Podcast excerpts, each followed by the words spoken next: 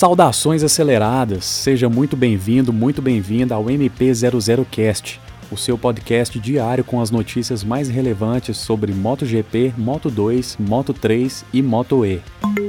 Conforme comentamos ontem, Mark Marques realizou uma cirurgia na segunda-feira pela manhã e, segundo a Honda em comunicado oficial, disse que está tudo certo com o piloto. O nervo radial não foi afetado, o que é uma excelente notícia para o piloto e sua equipe. Mark precisará passar mais uma ou duas noites no hospital e não confirmaram exatamente quando ele deve voltar para as pistas.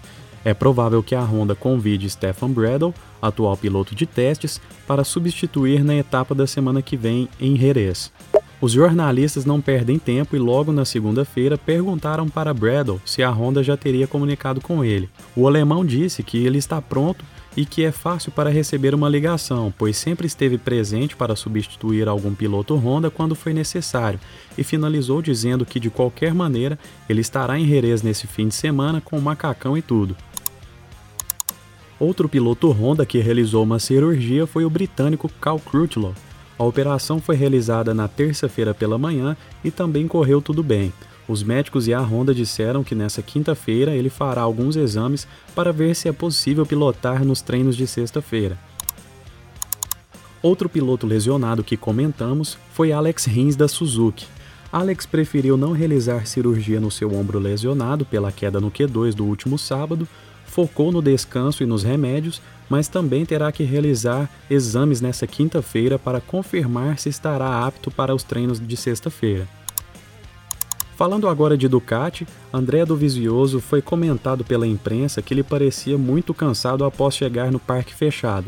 Ele confirmou que sim, a corrida foi exausta para todo mundo e que o calor das motos à sua frente piorou a situação.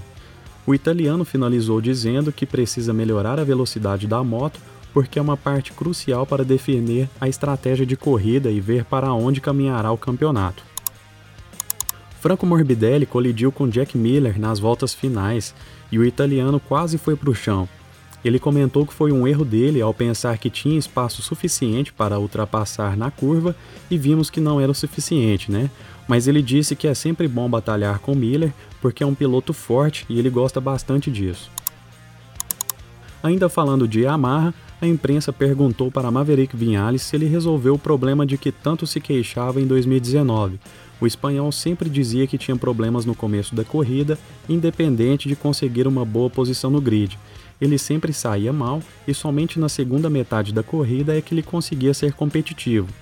Vinales comentou que sim, esse problema foi resolvido e que aprendeu também umas lições sobre eletrônica na corrida de domingo, para poder melhorar nessa segunda etapa que é domingo que vem. Mudando para a garagem alaranjada, não sei se vocês repararam, mas o novato Brad Binder da KTM se classificou na 13ª posição, mas devido à ausência de Rins e Crutchlow, ele largou em 11º.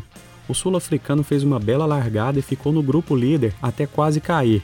Ele comentou que travou a roda dianteira numa curva, mas conseguiu salvar da queda e foi para o cascalho, parecido com o que o Mark fez mas retornou para a prova e realizou grandes tempos por volta que foram parabenizados por sua equipe.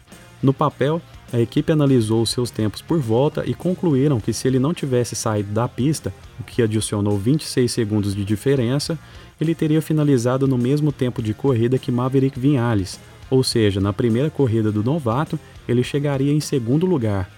A gente sabe que andar atrás dos pilotos com a sujeira e o calor gerado pela moto até somado pela pressão que aquilo tudo traz, os resultados poderiam ser diferentes e ele não chegaria no pódio provavelmente, mas analisando somente os tempos por volta, ele poderia claramente ter chegado no top 5. Os dirigentes da KTM e da equipe Tech 3 KTM ficaram felizes com os resultados das quatro motos. Por mais que o Iker Lecuona tenha abandonado a corrida, os tempos por volta eram bons de todos os quatro pilotos. E os três pilotos KTM pontuaram, com Bider na 13ª posição, Miguel Oliveira em oitavo e Paul Espargaró em sexto. Então era isso, pessoal. Muito obrigado pela sua audiência e não esqueça de compartilhar esse podcast para os seus amigos e familiares que também curtem MotoGP. Eu vou ficando por aqui e falou, valeu!